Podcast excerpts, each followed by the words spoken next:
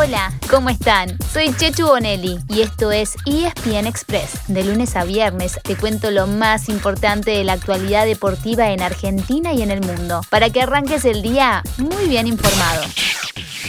Las fiestas y fin de año están cada vez más cerca, así que aprovechen que tenemos por delante el que será el último fin de semana con mucha actividad deportiva. En el fútbol local, al menos, estamos llegando al final de la temporada y el sábado a la noche en Santiago del Estero y desde las 21 a 10 se cierra el año para los equipos de primera división con el trofeo de campeones. Chocan por un lado River Plate, el campeón del torneo, y por el otro Colón de Santa Fe, ganador de la Copa de la Liga. En el Millo, Marcelo Gallardo va por el título número 14 de su ciclo, que durará al menos un año más. Y como sigue teniendo bajas importantes, entre ellas la de Nicolás de la Cruz, Brian Romero y Enzo Pérez, pondría el mismo equipo que usó en las últimas fechas. Solamente tiene una duda en el mediocampo, entre Bruno Zuculini y Leo Poncio. El partido se puede ver a través del Pack Football y tendrá relato alternativo para personas con discapacidad visual. Además, el martes que viene se definirá el segundo ascenso, cuando choquen Barraca Central y Quilmes, en una final a partido único en cancha de Racing.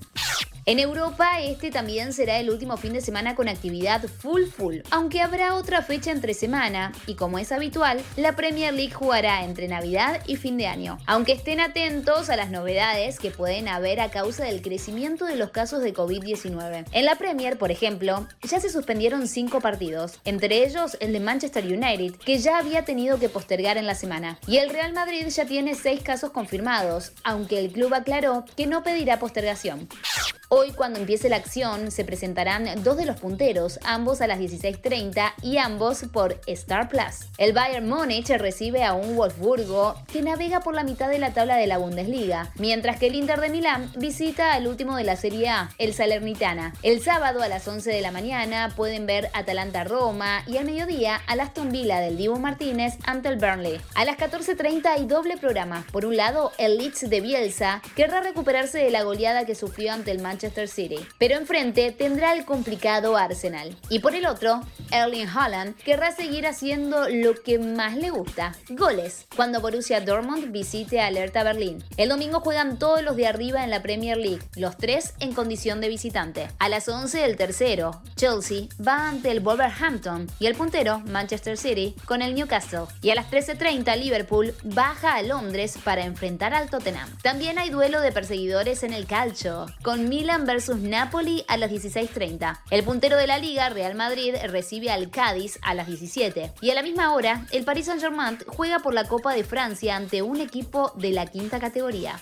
Este fin de semana también hay tenis del bueno para ver por Star Plus, porque entre hoy y mañana se completa el Campeonato Mundial de Tenis de Mubadala, que se juega en Abu Dhabi. Hoy, desde las 8 de la mañana, se juegan el partido por el quinto puesto y las dos semifinales. En la segunda, alrededor de mediodía, habrá choque de grandes, Andy Murray contra Rafa Nadal. Y el sábado a las 10 de la mañana se enfrentarán los perdedores de semis por el tercer lugar, seguido de la gran final. Y ya que hablamos de tenis, tenemos noticias de Juan Martín del Potro. La Torre de Tandil usó sus redes sociales para contar que sigue entrenándose con la esperanza de volver a jugar el año que viene y dijo que sería muy especial volver en Buenos Aires y luego también jugar en Río. La última vez que Delpo jugó en Buenos Aires fue en 2006 y en Río fue medalla de plata en los Juegos Olímpicos 2016, cayendo con Murray en la final, pero luego de eliminar a Nadal y a Novak Djokovic. Como todavía estamos impactados por lo que fue el cierre de la temporada de la Fórmula 1, tenemos una primicia para darles. ¿Sabemos quién es el campeón?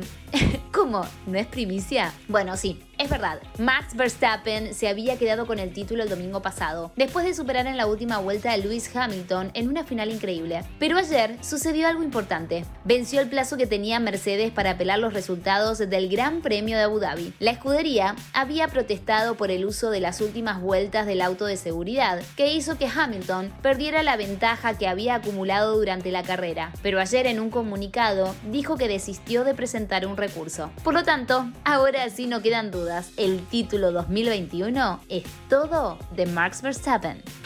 Y así llegamos al final de nuestro episodio de hoy. Soy Chechu Bonelli y de lunes a viernes te traigo las noticias deportivas más relevantes para que arranques el día muy bien informado. Te espero en el próximo ESPN Express. Y no te olvides, dale clic al botón de seguir para recibir una notificación cada vez que haya un nuevo episodio disponible. No te vas a arrepentir.